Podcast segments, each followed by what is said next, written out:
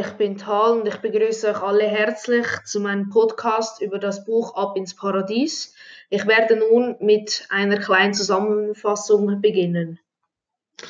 Ab ins Paradies. Das klingt nach Ferien, Sonne, Meer und Inseln mit Strand und Palmen.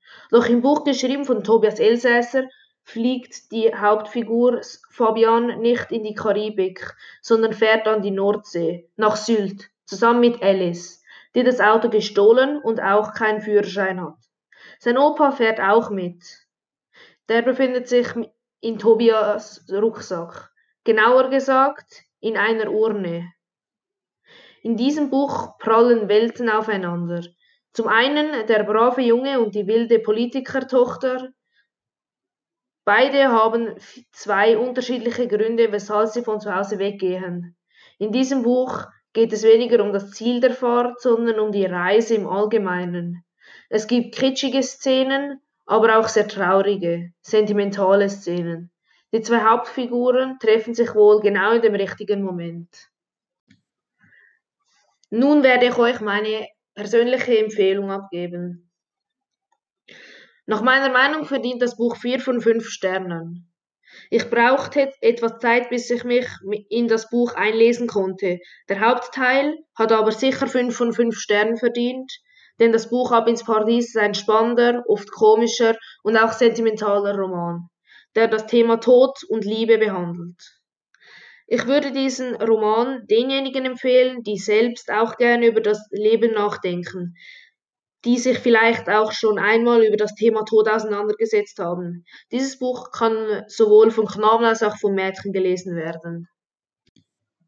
Um euch nun einen Einblick ins Buch zu geben, lese ich euch nun einen kleinen Abschnitt vor. Der Zug fuhr in den Bahnhof ein.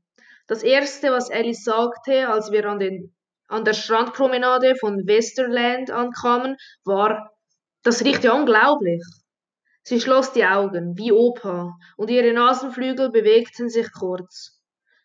Kaum hatte sie das gesagt, zog sie ihre Stiefel aus und lief hinunter zum Wasser. Komm, sagte sie und zog mich hinterher.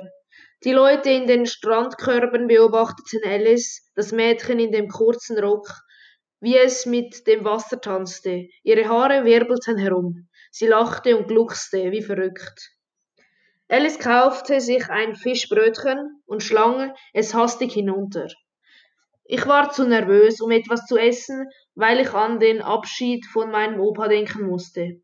Morgen würden wir mit dem Schiff aufs Meer rausfahren und seine Asche in den Wind streuen. Damit war meine Mission erfüllt und die Reise fast zu Ende. Die Rückfahrt würde nicht so lange dauern. Vielleicht wollte Alice auch gar nicht, dass wir gemeinsam zurückfuhren. Vielleicht müsste ich mich nach einer anderen Mitfahrgelegenheit umschauen. Dieser Gedanke macht mich total traurig, mich von Alice zu verabschieden. Nun werde ich euch begründen, warum ich dort leben wollen würde. Nein, ich möchte nicht an der Nordsee leben, denn mir gefällt es besser in der Stadt zu leben, wo immer etwas los ist wo man ins Kino gehen kann, Fußball schauen kann, an verschiedene Events gehen kann oder ins Theater gehen kann. Wie würde sich mein Leben verändern? Ich würde mich für andere Berufe interessieren, wie zum Beispiel Fischer oder Farmer, weil es an der Sylt sehr viel mehr gibt. Ich würde meine, in meiner Freizeit höchstwahrscheinlich in der, mehr in der Natur verbringen, als zu Hause zu hocken, weil dort die Natur ziemlich schön ist. Nun werde ich meine Lieblingsperson beschreiben und die Unterschiede von ihrem Leben und meinem Leben aufzählen. Meine Lieblingsperson ist der Opa von Fabian, der Hauptperson. Opa ist ein gutmütiger, verständnisvoller Mensch, der Fabian stets zugehört hatte. Opa ist mir mit über 90 Jahren gestorben. Opa lebte mit dem Vorsatz, immer das Beste aus dem Leben zu machen. Er war ein sehr sanftmütiger Mensch. Der größte Unterschied zwischen meiner Lieblingsperson und mir ist sicher das Alter. Der Opa von Fabian ist sehr weise. Man merkt, dass er während seines Lebens viel erlebt hatte. Wie unterscheidet sich die Welt meines Buches meiner Realität? Also ich finde, der wohl größte Unterschied ist, dass ich zurzeit die, Schul dass ich zur Zeit der Schulschließung vieler Aktivitäten nicht nachgehen kann. Im Buch wird immer wieder beschrieben, wie die zwei Hauptpersonen in Hamburg Exkursionen oder in Sylt an den Strand gehen. Und dies ist bei uns zurzeit definitiv nicht möglich. Kommen wir nun zum letzten Teil meines Podcasts, und zwar durch, zu der Beschreibung der Welt meines Buches.